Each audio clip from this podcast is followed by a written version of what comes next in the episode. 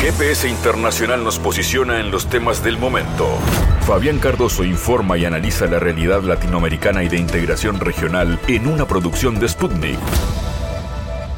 Cerramos la semana, el último programa de la semana de GPS Internacional con una audiencia en toda la región, en Uruguay en M24, 97.9 FM y 102.5, en Argentina en 1030 AM en Del Plata, en Bolivia, en las radios públicas de Bolivia y en todo el planeta en habla hispana a través de mundo.sputniknews.com.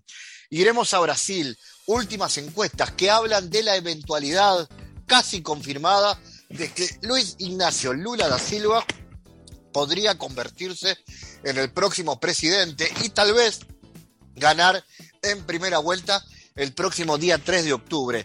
Veremos qué pasa. La última encuesta del Instituto IPEC habla de una diferencia de 47 a 31 y también el sondeo señala que el 54% de los brasileños escuchan bien, más de la mitad de los brasileños cree que el gobierno de Bolsonaro es peor de lo esperado. Vamos a analizar estas cifras y estos conceptos con el investigador brasileño Fabio Borges. Vamos también hacia México, porque los líderes de las tres principales potencias de América Latina, México, Brasil y Argentina, se han posicionado en contra de las sanciones económicas contra Rusia. En el caso de México, AMLO lo ha dicho en una reciente conferencia de prensa y dijo que está dispuesto a repetirlo en la próxima Asamblea General de Naciones Unidas, que será en las próximas horas. ¿Cuál es la postura del presidente sobre la situación entre Rusia y Ucrania? ¿Qué pasa con la política internacional en general del gobierno de López Obrador? Su mirada también con los Estados Unidos y la posibilidad de un giro progresista en la región. ¿Qué tanto puede favorecer a ese viraje que también ha planteado la política exterior del gigante mexicano? En México está allí nuestro analista Ariel Noyola y estará conversando con nosotros. Y hablaremos también de la tarea de médicos ocupacionales, fundamentalmente en el Uruguay.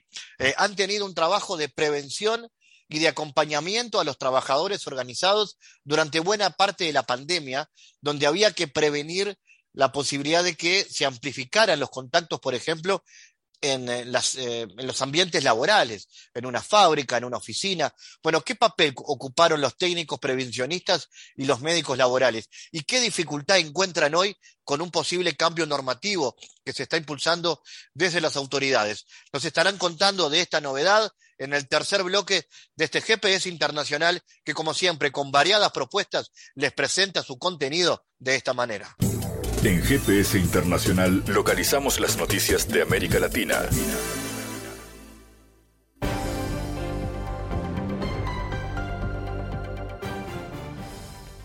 Momento ahora de cerrar la semana con noticias. El Ministerio de Salud dispuso que el empleo de la mascarilla eh, o barbijo será optativo a partir de ahora en Argentina, de manera que deja de ser obligatorio su uso en el transporte público y en otros espacios interiores como hospitales. Establece el carácter no obligatorio del uso de barbijo, señala la resolución 1849 publicado en el Boletín Oficial Argentino. En coincidencia con la llegada de la primavera, la cartera de salud que dirige Carla Bisotti especificó que el empleo de la mascarilla sigue recomendándose en espacios interiores, incluyendo ámbitos laborales, educativos y el transporte público. El Ministerio reconoció la mascarilla como una herramienta eficaz para evitar la transmisión de virus respiratorios y de enfermedades estacionales como el virus SARS-CoV-2 causante del coronavirus. En la actualidad, el país se encuentra en un descenso sostenido de los casos, puntualizó el organismo. A partir del avance de las coberturas de vacunación, se ha logrado disminuir de manera considerable la incidencia de enfermedad grave y la mortalidad por COVID-19, independientemente de la variante circulante. Fernando Sabac Montiel y Brenda Uriarte, procesados por el intento de magnicidio de la vicepresidenta argentina Cristina Fernández, desistieron de recurrir a su acusación formal, por lo que su caso será elevado a juicio oral. Adelantaron fuentes judiciales a las que tuvo acceso la agencia Sputnik. Ni Sabac Montiel, de 35 años, ni su novia Uriarte, de 23, apelaron sus procesamientos como autores del homicidio calificado en grado de tentativa contra la ex mandataria. Las defensas de ambos acusados aguardarán a que se celebre el juicio oral para debatir las pruebas, al considerar que no tienen ninguna oportunidad de revertir los procesamientos. La jueza federal María Eugenia Capuchetti, que instruye la investigación, sostuvo que lo sucedido el primero de septiembre fue el capítulo final del plan delictivo que previamente habían acordado, diseñado y estudiado Brenda Elizabeth Uriarte y Fernando Sabac Montiel. Sabac Montiel, de origen brasileño, pero residente en Argentina desde los seis años, fue quien el primero de septiembre apuntó y disparó una pistola cargada con cinco balas a centímetros del rostro de la vicepresidenta. El presidente de Kazajistán anunció que las elecciones presidenciales anticipadas en el país se van a celebrar el próximo 20 de noviembre. Programar las elecciones anticipadas del presidente de Afganistán para el 20 de noviembre del 2022 indica el decreto presidencial. Asimismo, el mandatario prometió que la campaña electoral se llevaría a cabo en estricto cumplimiento de la legislación de la República. La campaña electoral se llevará a cabo de manera justa, abierta y con una amplia participación de observadores nacionales e internacionales, aseguró el mandatario en su mensaje a la nación.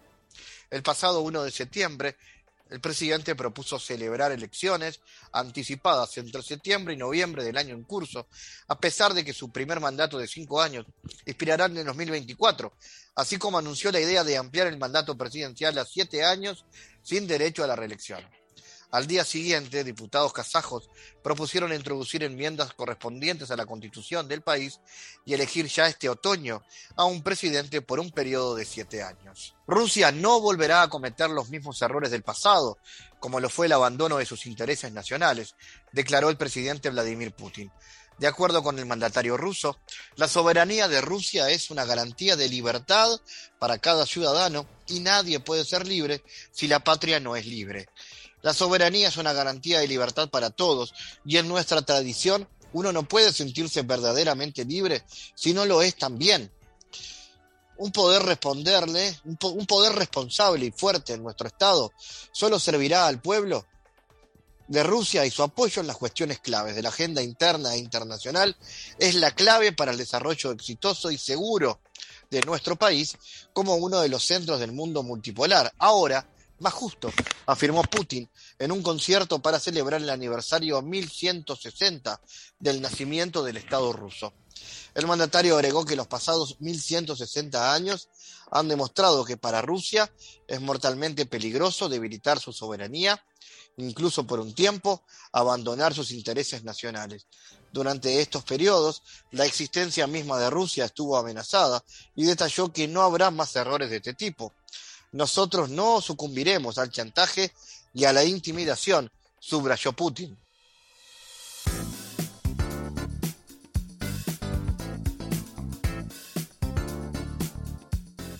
La mayoría de los brasileños cree que el gobierno del presidente Jair Bolsonaro es peor de lo esperado, esto según una encuesta del Instituto IPEC.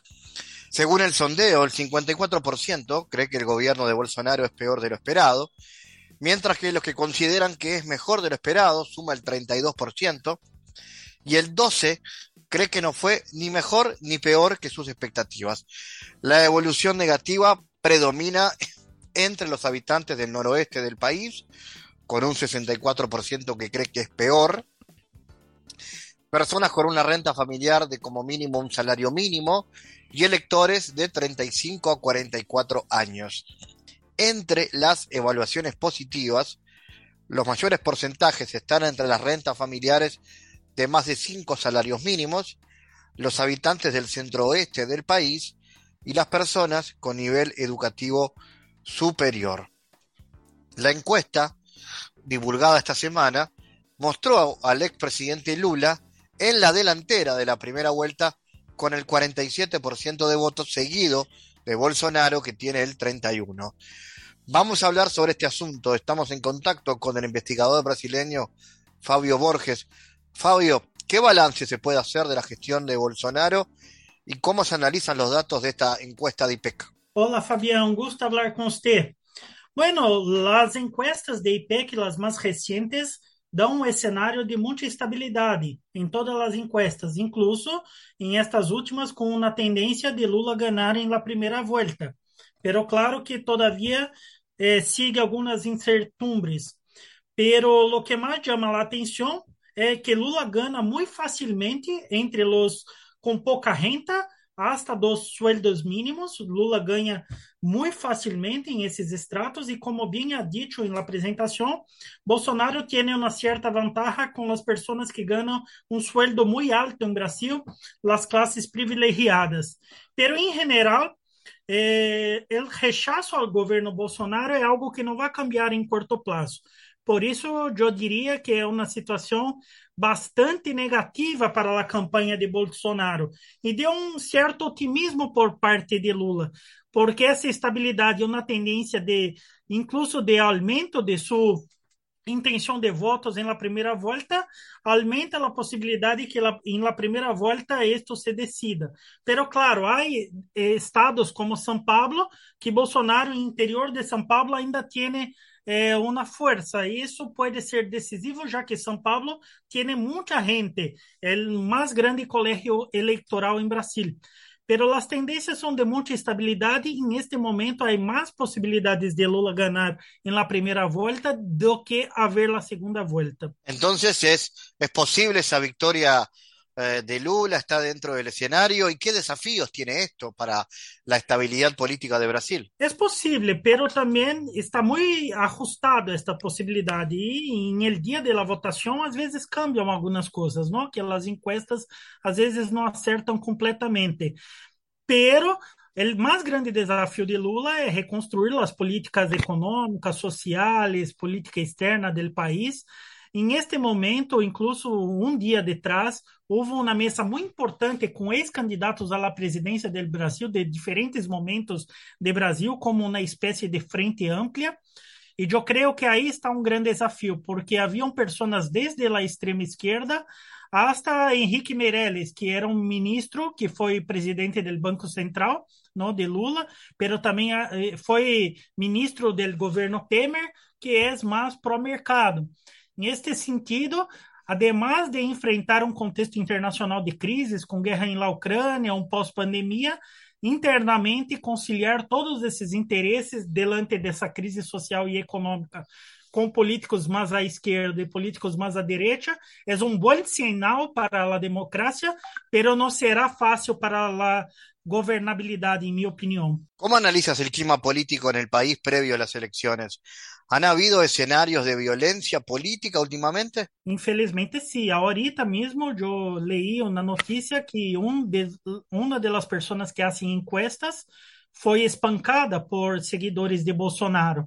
E houve assassinatos, houve é, e, e muita violência de boicotes a alguns é, comícios de Lula com ameaça com armas, incluso a um candidato importante em São Paulo, é, Guilherme Boulos, não?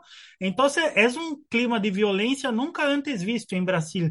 Realmente chama muito a atenção e é um cenário de muito peligro de verdade que é triste que passemos por esse momento de grande polarização, pero a, violência em geral vem de los bolsonaristas, que são extremistas e intolerantes, e os de esquerda, me parece, e os de centro, que estão assustados com isso. E pode ter algum impacto no dia da eleição, sem dúvida, de pessoas que podem não ir votar com medo desta violência, pero por outro lado, também está generando mucha movilización para que superemos ese momento triste de nuestra historia. ¿Y de dónde surge esa violencia? ¿De dónde nace, Fabio?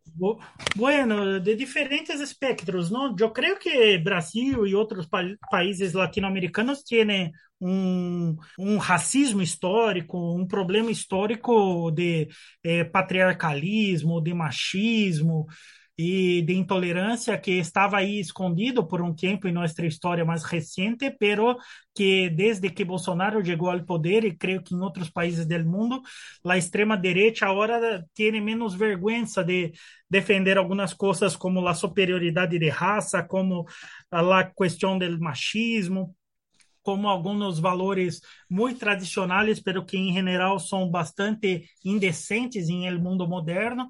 Então, eu creio que se criou um clima onde as pessoas agora são mais ousadas em fazer coisas totalmente eh, ilegítimas, ilegais. E como em Brasil há um movimento forte por cerrar as instituições, por combater o Supremo Tribunal Federal, no respecto a las instituciones, y yo creo que en este sentido Bolsonaro ha tenido un papel importante, porque el líder más grande de la nación, en tesis, eh, apoia esses tipos de comportamento mais violentos e incluso incentiva, não? O símbolo da campanha de Bolsonaro são as armas e os seguidores de Bolsonaro fazem armas para apoiá-lo com os dedos, não? Então, eu creio que isto foi muito impulsionado por esse período de 2018 até hoje, pero não não é a maioria, não? Pero lo, eu creio que essas pessoas mais eh, radicales se sentiram empoderadas, já que o mandatário do país se porta de uma maneira pouco tolerante também, incluso exercendo muita violência contra as periodistas mulheres. ¿Qué se puede esperar de la política exterior brasileña si vuelve Lula al poder en el marco de los cambios políticos que se están dando claramente en la región, Fabio?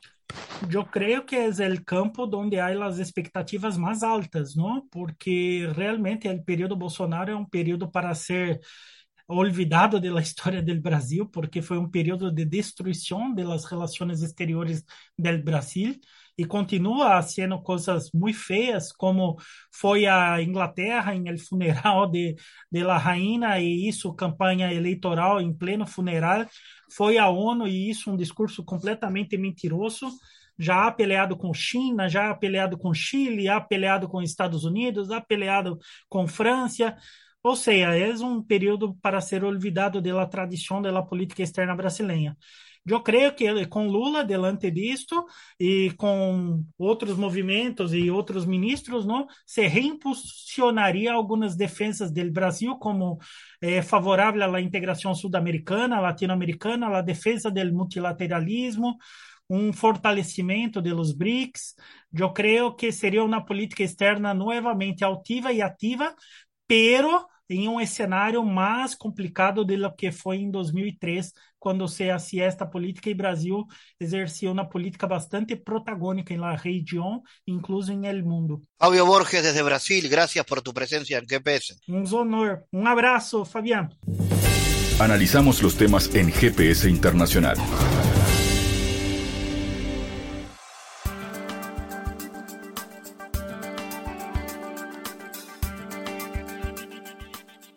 Los líderes de las tres principales potencias de América Latina, México, Brasil y Argentina, se posicionaron en contra de las sanciones económicas contra Rusia, dado que su impacto se resiente en todo el mundo.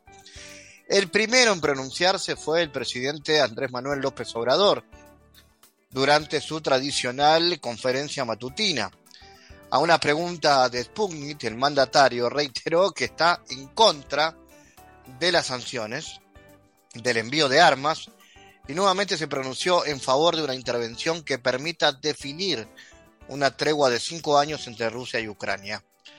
Produce mucho sufrimiento, pérdida de vidas humanas, desplazados, refugiados y además de eso, que es lo más preocupante, la pérdida de vidas humanas, que eso parece no tomarlo en cuenta quien está pensando en prolongar el conflicto, que está enviando armas o que no se haga nada por detener la confrontación, afirmó López Obrador, destacando que esa situación ya desató la inflación mundial. El mandatario adelantó que México reiterará esta posición el 22 de septiembre en el marco de la Asamblea General de la Organización de Naciones Unidas. Vamos a hablar sobre este asunto, así como de otros de la política exterior mexicana, recibiendo al analista Ariel Noyola. Ariel, eh, ¿cómo analiza la postura del presidente mexicano sobre las sanciones contra Rusia es una muestra más de una política de exterior eh, soberana respecto a los planteos que llegan muchas veces de los Estados Unidos? ¿Qué tal, Fabián? Sí, pues efectivamente se trata de una posición que busca conciliar, que busca, en definitiva, resolver en eh, cuanto antes este conflicto internacional que, como bien comentas, eh, tiene impactos en el plano global y también hay que destacarlo, eh, los más afectados son sin duda los países de menores ingresos, los países también, yo me atrevería a decir, intermedios, entre los que se ubica México, porque este conflicto, digamos, las sanciones que ha venido aplicando eh, Estados Unidos y sus socios de la OTAN en contra de Rusia, pues han tenido un impacto significativo en el nivel de precios, en la inflación.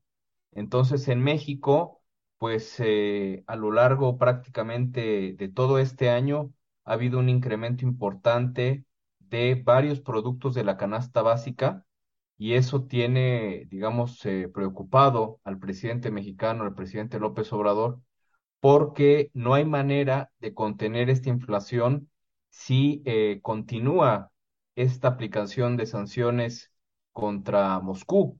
Entonces, ahí yo situaría, digamos, su interés en, digamos, eh, presentar una iniciativa eh, en donde Naciones Unidas sea efectivamente el órgano de conciliación y que, digamos, se siente a las partes a una mesa de negociación y se pueda finalmente dar una solución a este conflicto, una solución a favor de la paz.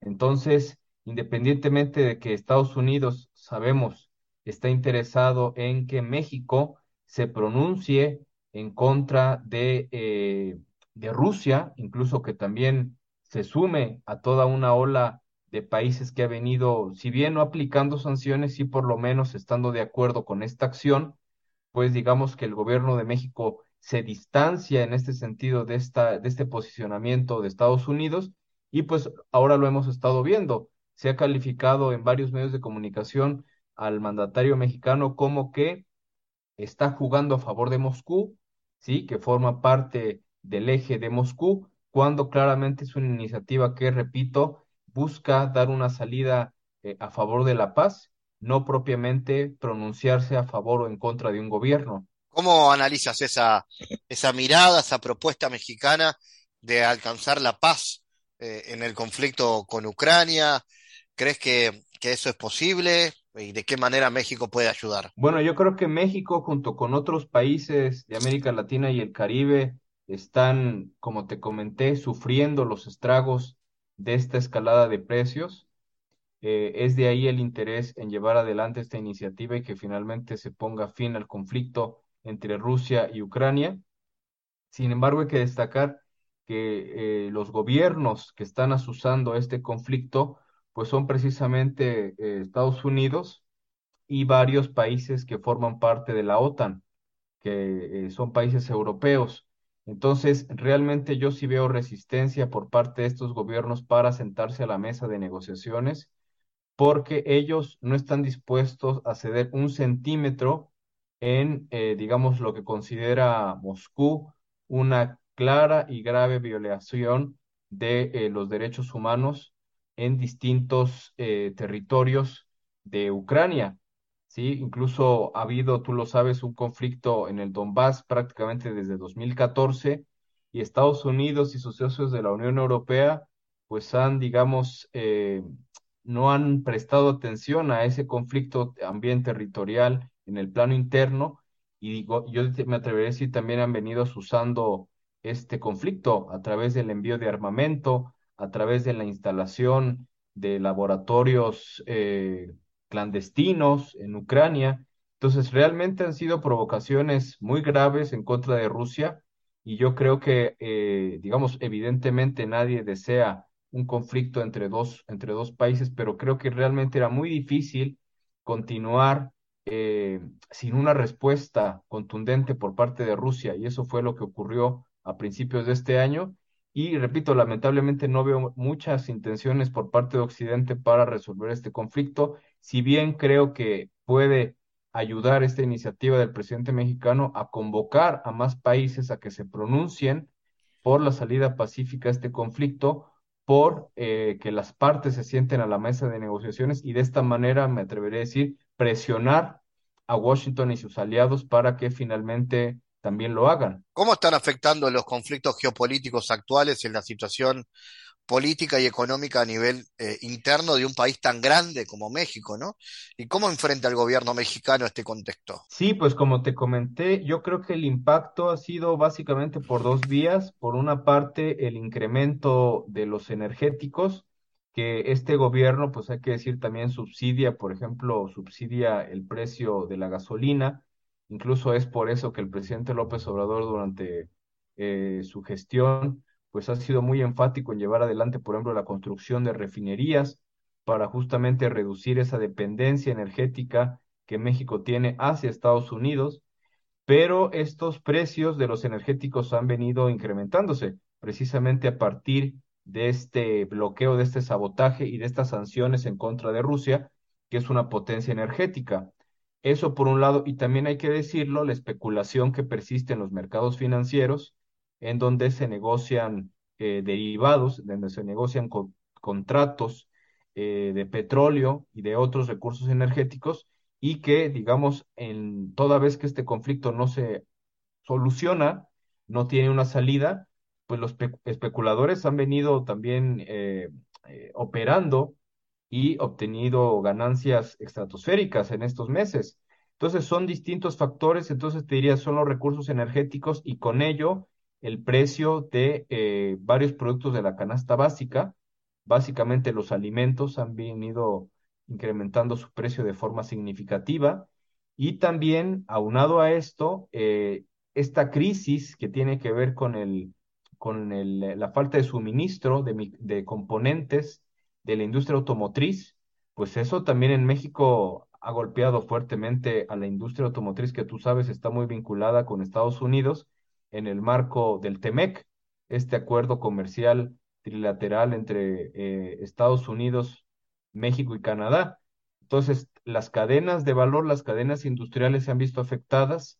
La industria automotriz ha registrado un importante, yo diría, un estancamiento en estos meses y es, eh, digamos, eh, son señales que no son nada positivas para la economía mexicana, que hay que recordar, Fabián, pues de por sí el contexto económico internacional no es muy favorable, toda vez que parece que ya nos encontramos al final del túnel de esta pandemia de COVID-19 que también causó graves estragos a la economía mundial, y encima de esto, pues tenemos todavía la persistencia de este conflicto internacional y su impacto en el nivel de precios. Entonces, efectivamente los países como México se han visto muy afectados y esto, por supuesto, que va a incidir, está incidiendo ya en deteriorar el ingreso de las familias, en eh, incrementar el nivel de pobreza y de desigualdad de los mexicanos.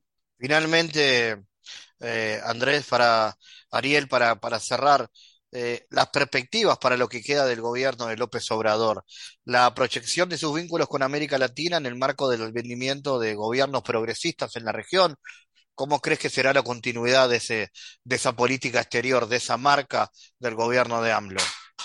Sí, pues yo creo que el gobierno del presidente López Obrador va a continuar tendiendo lazos hacia América Latina y el Caribe, concretamente hacia Centro y Suramérica.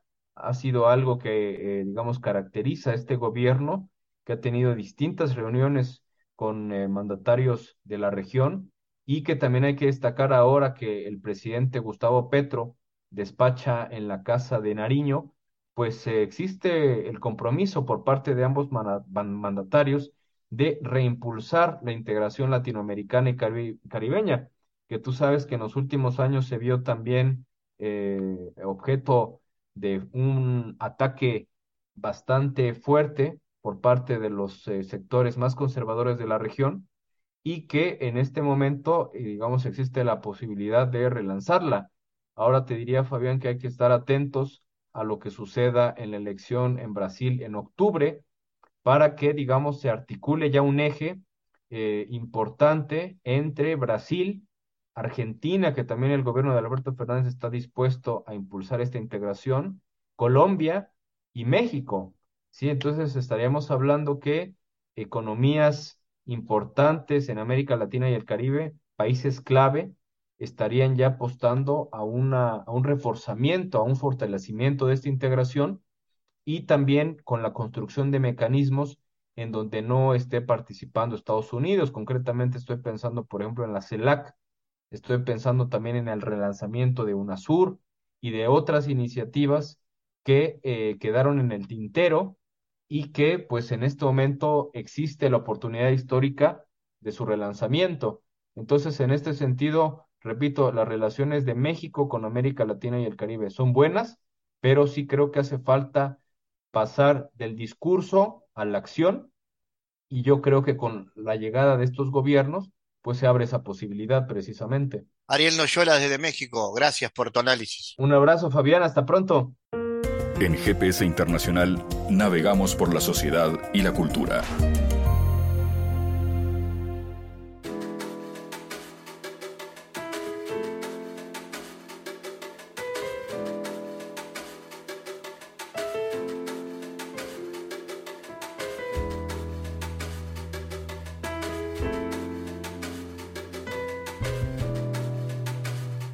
Este bloque de GPS Internacional queremos conocer la situación de los llamados médicos ocupacionales que eh, tienen eh, que ver obviamente con la prevención y la salud en el trabajo. Posiblemente muchos de los oyentes que estén en Uruguay o en la región hayan conocido por su trabajo durante la pandemia del COVID-19, donde la importancia de prevenir posibles consecuencias del impacto de una pandemia eh, en, una empresa, en una fábrica, en cualquiera de nuestras funciones dispergadas en el mundo laboral, eh, tiene mucho que ver con, con, la prevención y con el trabajo de estos profesionales, que hoy están viviendo una situación de la cual nos van a contar. Está Asadur Chenmeyan con nosotros y la doctora Sandra Souto.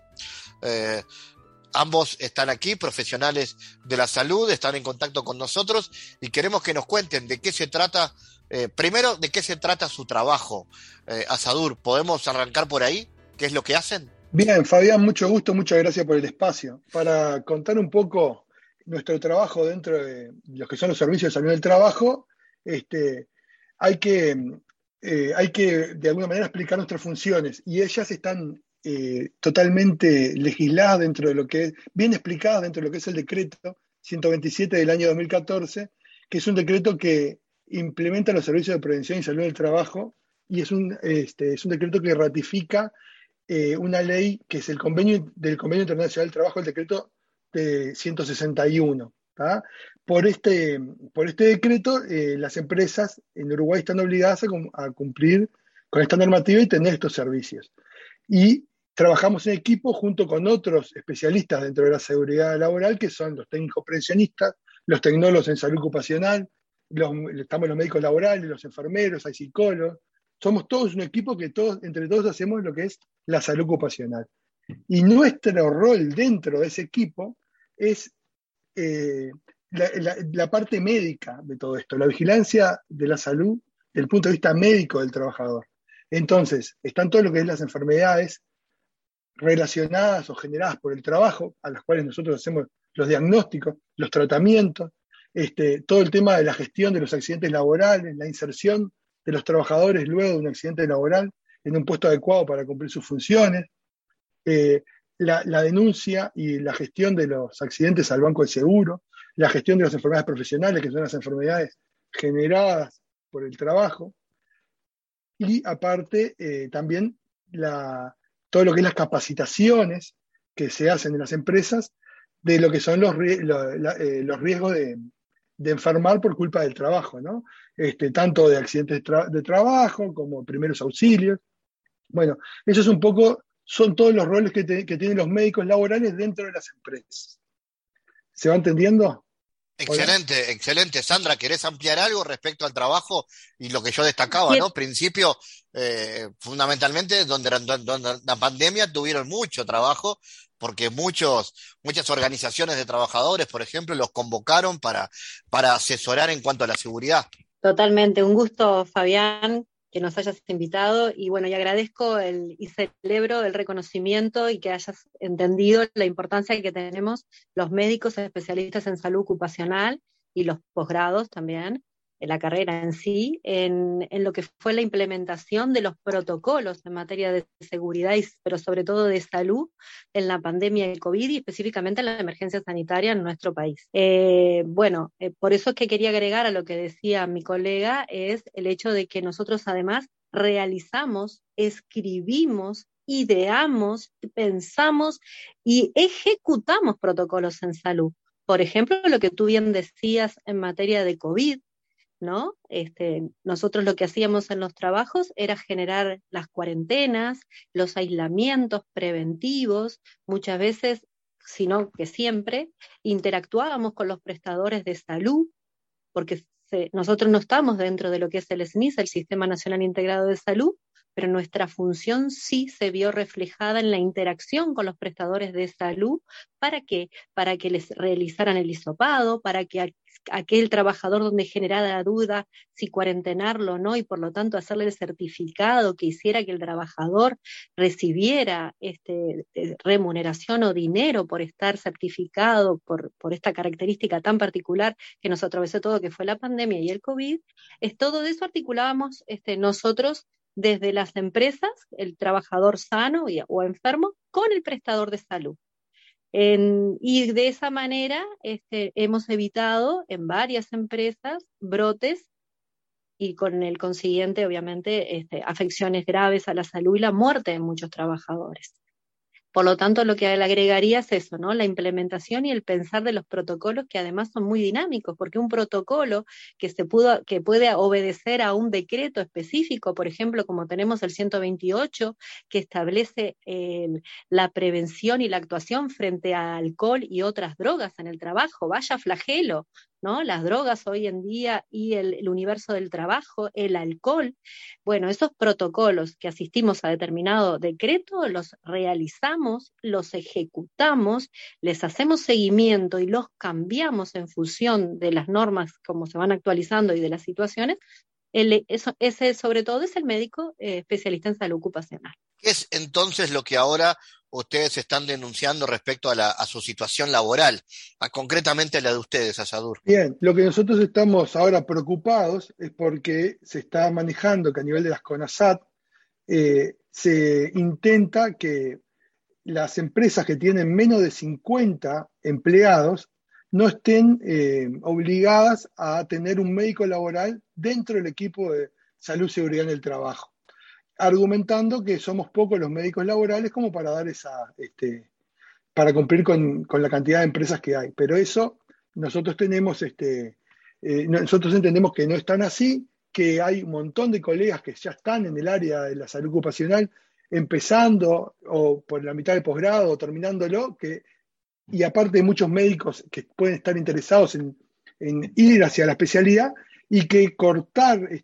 eh, esto de esta manera no es este, adecuado, dado que los principales este, eh, damnificados van a ser los trabajadores, porque su salud no va a poder ser controlada adecuadamente, ya que no se va a poder hacer diagnóstico de las enfermedades generadas por el trabajo, tampoco se va a poder manejar lo que es los estudios paraclínicos, que solo los podemos manejar los médicos, por otro, por otro de los integrantes del equipo, ya que ni los enfermeros, ni los técnicos prevencionistas, ni los ingenieros, ni los psicólogos pueden leer para clínica, leer audiometrías, leer hemogramas, auscultar a pacientes desde el punto de vista respiratorio para ver si tienen alguna patología relacionada con una exposición a algún producto dentro de la empresa.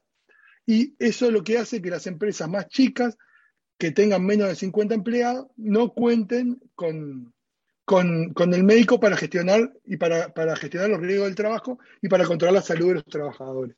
Entonces nosotros nos vemos muy preocupados porque vemos que esto está, este, eh, se está manejando, se está intentando, eh, no sabemos por, qué razón en realidad, pero se está este, hablando de que los médicos no vamos a formar parte de este equipo y lo vemos como, una gran preocupación. Sandra, ¿y cómo podría afectar esto a los trabajadores directamente? Como tú bien decís, directamente afecta a los trabajadores. ¿Por qué? El trabajador para realizar su tarea laboral es necesario de que esté en, una armonía en, respecto a su salud social, psicológica, emocional y física. ¿Quién son los este, responsables de cuidar ese equilibrio o esa armonía que llamamos estatus de salud? El médico. Cuando esa situación, y el médico de salud ocupacional tiene como principios básicos la de prevenir y promocionar en salud, es decir, cuidar la salud del trabajador de que no se enferme por su trabajo y estimular las conductas buenas que hay en el trabajo que promueven mejor estatus de salud.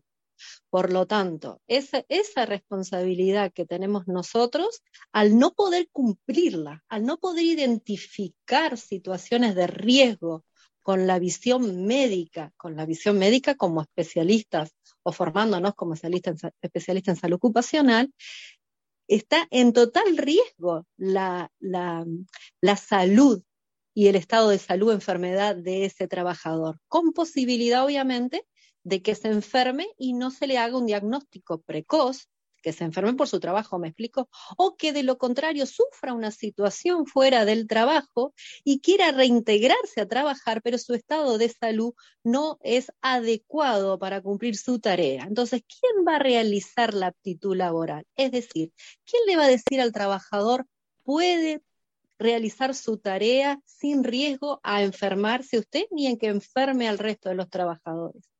obviamente es el médico laboral, eso no lo hace el prestador de salud.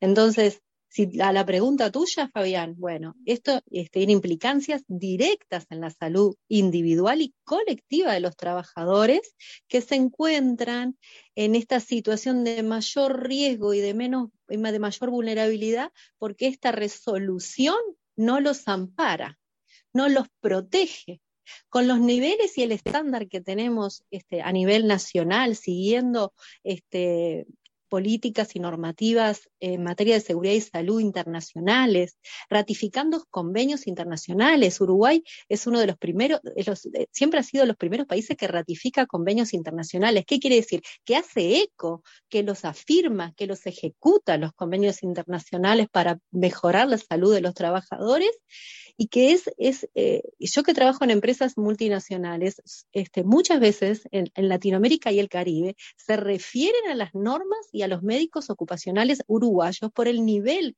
que hay en esta materia. Entonces vemos en esto un riesgo directo y en vez de continuar con este nivel, ¿no? que nos es propio, que nos identifica y que, y que, y que nos, nos, nos, reconocen a nivel este, eh, regional y mundial, vemos como que hemos pensamos que vamos a retroceder en materia de proteger a nuestros trabajadores. Asaduris, ¿cómo están denunciando esta situación? ¿Qué pasos han dado? Bueno, este, te agradecemos mucho la nota. Justamente la prensa es una de, las primeras este, medidas que quisimos hacer como para que esto se empiece a trascender y pedimos, vamos a pedir una reunión con la Inspección General de Trabajo. Nosotros tenemos este, la este, Sociedad de Medicina del Trabajo, que, nos nuclea a todos los médicos laborales, y estamos tomando, estamos viendo qué medidas vamos a tomar como para ver a ver si esto se puede, se, puede frenar, o sea, o, de alguna manera buscarle una solución para que los médicos laborales estemos dentro de estos equipos de salud del trabajo. Todavía no tenemos ninguna medida este, resuelta, pero bueno, como son todos trascendidos, no hay nada oficial, estamos hablando y eh, manejándonos en red para ver a ver de qué manera podemos este, hacernos escuchar. Sandra, ¿algo más para agregar en ese sentido? ¿Han tenido allá algún contacto? Bueno, ¿cómo, cómo creen que será el, futuro de esta situación? Bueno, yo intento ser positiva porque tratándose de cuidar al otro, entiendo que en algún momento vamos a ampliar conciencia y todos nos vamos a dar cuenta de que las cosas se deben de realizar adecuadamente para que, bueno, para que todos tengamos la misma garantía y no dividamos entre el número total de trabajadores y, por lo tanto en empresas con mayores de 50 sí corren menos riesgo porque hay médico laboral y en empresas menos de 50 este, el riesgo está aumentado porque no va a haber un médico ahí que los valore. Entonces, tratando de disminuir esta, este, desequilibrio y llegando a la equidad, soy positiva y pienso que todo esto va a mejorar porque generaremos conciencia. Tenemos igual, si bien no sabemos muy bien si esto se va a confirmar, históricamente pensamos de que sí, entonces tenemos igual desde la Sociedad de Medicina del Trabajo, donde Asadur y yo este, formamos parte de la directiva, este, algunas ideas y ya hemos articulado, como tú bien decís, con otros actores, este, tanto hemos, eh, nos hemos este, articulado con el PIT-CNT, con eh, los gremios y sindicatos de, técnicos prevencionistas, porque ellos también ven preocupación con esto. ¿Por qué? Cuando le pidamos estudios, por ejemplo, estudios de, oído a los que estén expuestos a ruido, ¿quién les va a pedir esos estudios? Y si se los pide el técnico prevencionista, después, ¿quién los va a leer? ¿El técnico prevencionista también se va a ser responsable de, que, esté de que esos estudios vengan este, anómalos o alterados? Es una responsabilidad muy grande para, también para estos trabajadores. Entonces, este, creo que la forma es querer lo mejor para el otro y el propósito en el que estamos es cuidar a los trabajadores, porque de hecho, tú, Fabián, Asadur y yo somos trabajadores.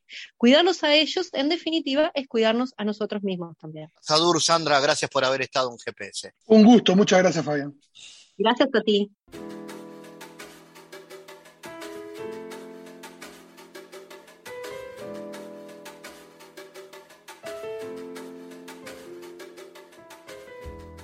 Bueno, en este bloque vamos a hablar con el escritor uruguayo Gustavo Esmoris, quien recientemente ha publicado su último libro de poesía llamado Las distintas invenciones, editado por Ediciones del Rincón. Gustavo ha publicado ocho libros, entre los que se destacan Un viejo octubre roto, Detrás de la noche, Calles vacías, Será que nacía al sur y con ficciones, conversaciones con Jorge Manfud, que ha participado ya varias veces, querido Jorge, de nuestro programa desde los Estados Unidos. Asimismo, eh, ha obtenido Gustavo diversos premios a nivel nacional e internacional, entre ellos el premio Juan Carlos Onetti por la novela Un viejo octubre roto. En el 2014 fue invitado a la Feria Internacional del Libro de Cuba, donde presentó dos de sus libros y participó de diversas lecturas y actividades.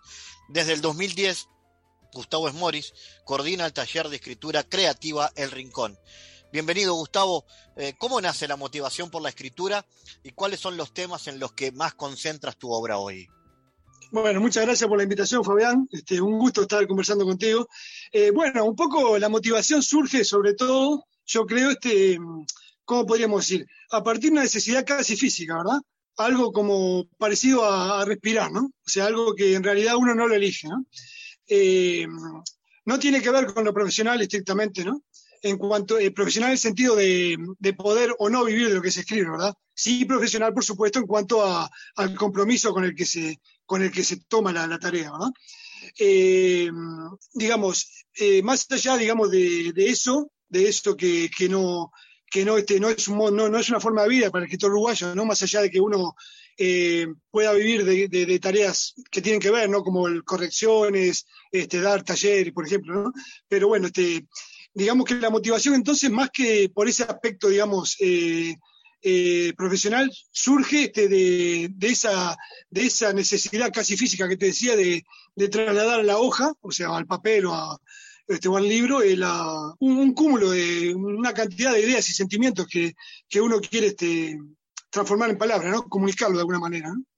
Y bueno, en cuanto a lo temático, eh, ahí ya es, es, este, es, muy variado, ¿no? Es muy variado. Este, un poco, un poco por ahí, ¿no? Este, creo que sí. ¿Cómo es transmitir, Gustavo, a, otros el placer y el amor por la escritura? ¿Cómo se hace? Yo creo que, que son, son, este, son personas que ya tienen esa, ¿no? O sea, esa, esa tendencia o esa, o esa necesidad que de la que te hablaba, ¿no? O sea, que, hay mucha gente que, que, le pasa eso, ¿no? Como que escribir, o sea, o el arte en general, ¿no?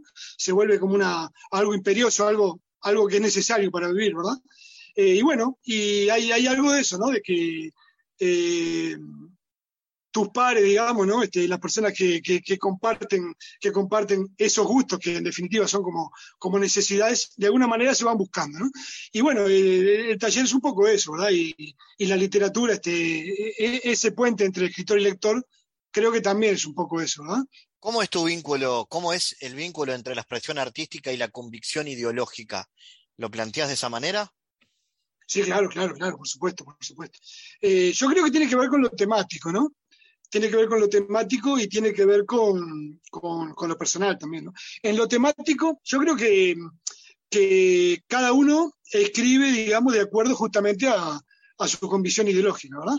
Este, es, eh, eh, es, casi inevitable, digamos, que de alguna manera eh, por más que uno en narrativa genere personajes o, se vaya hacia campos como la literatura fantástica, por ejemplo, ¿no? que parece tan, tan, este, tan lejana ¿no? de, la realidad y de todos, y de todos los conflictos que, tienen que ver con, lo económico, con lo ideológico. ¿no? Este, pese a eso, este, eh, la literatura siempre este, vaya por el campo que vaya, va a reflejar de algún modo lo ideológico. En, mi caso, yo creo que en general el tema central de, mi literatura es, la libertad, ¿no? la búsqueda de la libertad. Como que ahí hay, un, tema central ¿no? que, transversalmente y frontalmente, desde, todos los ángulos, eh, de alguna manera este, atraviesa mi literatura.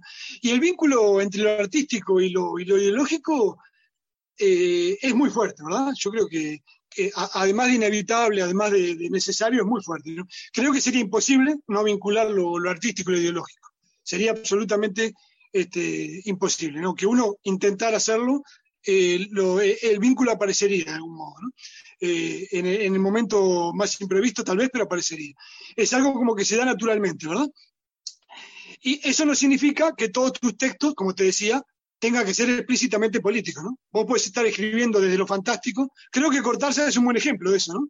Eh, la literatura fantástica de Cortázar, por ejemplo, eh, los cuentos, muchas veces abordan un compromiso ideológico este, muy fuerte y sin embargo eh, no, no, lo hace, digamos, desde este, describiendo una cárcel, por ejemplo, o, este, una, una, huelga, sino que va hacia lugares aparentemente impensados para, para lo ideológico y que, sin embargo, a él le, le, funcionan perfectamente. Creo que un poco eh, pasa por ahí la cosa, ¿no? Este, eh, es decir, que los textos no tendrían por qué ser explícitamente políticos, ¿no? ni, absolutamente realistas tampoco. Eh, se puede decir muchas cosas en muchos lugares, ¿verdad? Este, y no hay, yo creo que no hay un camino ni más corto ni más largo para, para que ese vínculo se dé de una manera este, natural y, y, bien, y bien conectada, digamos, ¿no? ¿Y por qué crees que es importante el compromiso político en el arte? ¿Y cómo es el, el entorno literario nacional en ese aspecto? ¿Hay una importante presencia de artistas comprometidos? Sí, sí, sí. Sí, yo estoy convencido de que sí. Eh, el compromiso político, eh, un poco enlazado a lo que te decía anteriormente, ¿no? Eh, es casi una consecuencia de lo artístico, o es una consecuencia de lo artístico.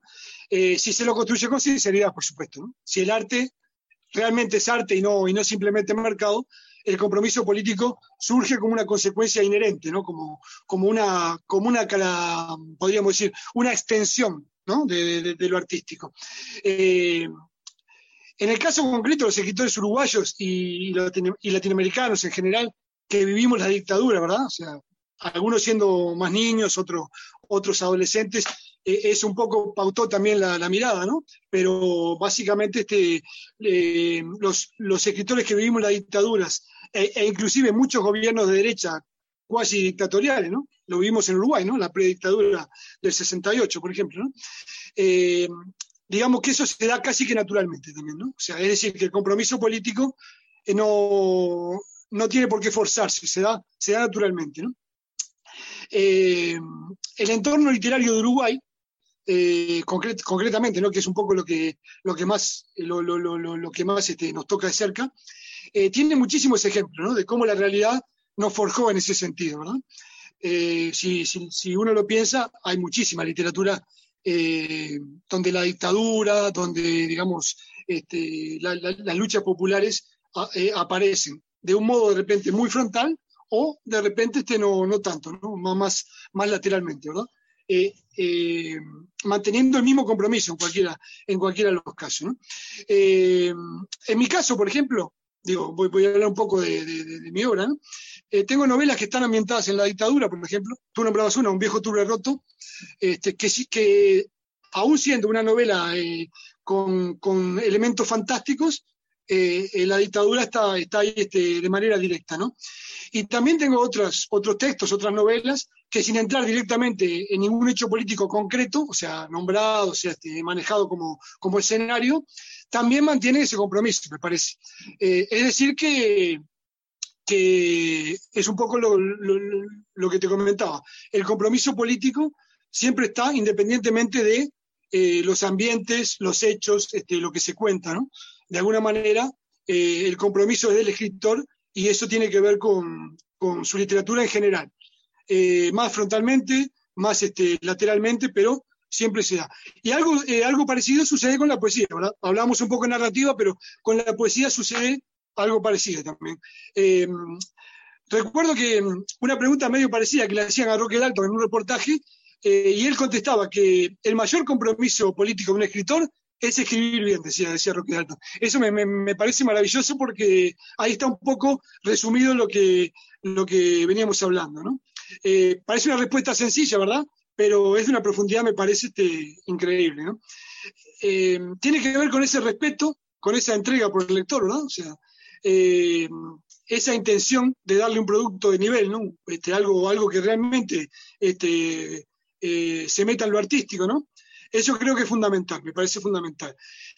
Y me parece fundamental porque soy un convencido que de la conciencia estética a la conciencia política hay una distancia muy corta, ¿verdad? Este, y eso es lo que es uno de los, digamos, de los, motivos que, lo hace muy importante, en mi opinión, ¿no? Que, hace comprensible esa respuesta de alto, ¿no? O sea, escribir bien darle un buen producto al lector, este, es, es, es este, una parte muy importante del compromiso político, ¿no? Por eso mismo, ¿no? Porque de la conciencia estética a la política, este, como que hay un, hay un puente, hay un puente muy, muy, muy visible. Gustavo, contanos entonces de este taller literario que desarrollás en Montevideo, en Uruguay, de qué se trata, cómo se hace y cómo se puede, cómo se pueden sumar quienes estén escuchando. Bueno, sumarse es muy sencillo, ¿no? Este, hay, hay, una, hay un sitio de, este, en Facebook del taller este, hay, una, este, hay una página personal mía también, Gustavo Morris, este, y bueno, tengo, ahí pueden, pueden este, conseguir la dirección de correo electrónico también. Es muy sencillo, ¿no? Este, hay este, que escribir, este, eh, reciben la información y bueno, si, si finalmente les parece que, la propuesta les puede interesar, este, se escriben, ¿verdad? Eh, hay varias modalidades, hay una modalidad presencial en Montevideo y en Ciudad de la Costa, hay una modalidad este, parecido este, al Zoom o por Zoom, este, y también una modalidad a distancia, ¿no? que el, tallerista trabaja por, correos electrónicos. Es decir, que para aquel que está a una distancia este, que, a la que no, por la que no puede trasladarse o, tiene impedimentos de algún tipo, laborales o, por estar en el extranjero o lo que sea, eh, puede manejar los horarios este, a su gusto. ¿no? Le llega un correo electrónico eh, y él lo abre y lo trabaja este, a, la hora que le queda bien y cuando finalmente tiene un texto para enviarlo, envía. Este, la, mecánica de trabajo es muy sencilla, este, es este, mediante un texto motivador, un texto de calidad, este, de, un, de un escritor este, conocido, ¿no? Pero, pero de calidad, eh, se analiza el texto, este, se, se, habla entre todo, entre todo el grupo, en el caso presencial, ¿no? Eh, y finalmente, a partir de, ese texto, este, se da una consigna eh, de, escritura y se, escribe, ¿verdad? Este, y después, bueno, toda la etapa de, discusión del texto, ¿no? Hay talleres de corrección también, en los cuales todos los talleristas, este, de un modo amable, digamos, ¿no? Este, constructivo, este, se hacen este, eh, apreciaciones sobre, sobre los textos de cada uno de ellos, ¿no? Y bueno, en cuanto a lo, en cuanto a lo personal, este taller reúne, reúne todo lo que aspiro en lo, laboral y en lo humano, ¿verdad? Después de haber tenido un trabajo, digamos, este, convencional y, haber quedado desocupado, este, el taller me, permite obtener ingresos para, para seguir viviendo, eh, haciendo algo en lo que puedo, en lo que puedo volcar algo de lo que sea a los demás, y bueno, y sentirme útil, ¿verdad? Eso es importante. Y además este taller responde a una forma de vida, digamos, que en la que uno no depende, ¿verdad? este, no depende del sistema, eh, digo, no, no, no, tiene que rendir cuentas este, este, al sistema en cuanto al mercado laboral, ni nada de eso, y, y eso para mí también es, es muy importante, ¿no? La idea, este, la idea es continuar, por supuesto. Este, este año ya estamos por comenzar y vamos por el, por el doceavo año ya de, taller. Excelente, Gustavo Esmoris, gracias. Felicitaciones por el trabajo a favor de la cultura y gracias por estar en GPS. Bueno, muchísimas gracias a vos por, por estos minutos y te mando un abrazo. El mundo en GPS Internacional.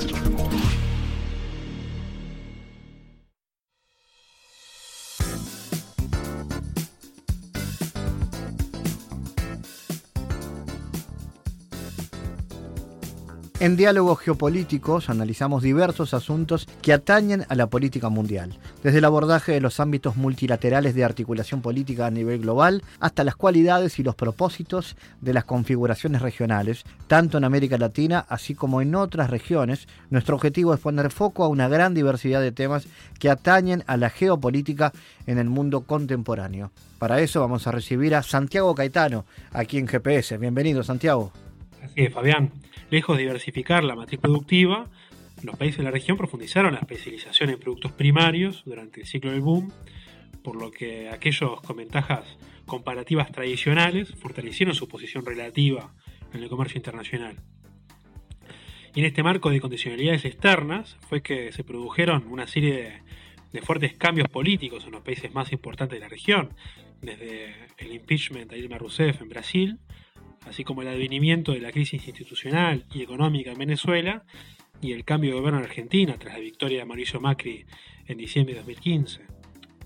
En este marco, en lo que concierne a la por entonces convergencia bilateral entre los gobiernos de Michel Temer y Mauricio Macri, de Brasil y Argentina respectivamente, resulta elocuente lo que advierten Nicolás Pose y Nicole Bisócero en torno al carácter más internacional de la agenda regional en el marco de una proyección externa asignada por la articulación con los procesos de la globalización económica. Y asimismo, estos años se caracterizaron por las coincidencias de ambos países en torno a la posición sobre Venezuela y la suspensión de las actividades de la UNASUR. Gracias Santiago por tu aporte a GPS Internacional. Gracias Fabián, hasta la próxima. Les recordamos las formas de seguirnos a través de nuestras redes sociales.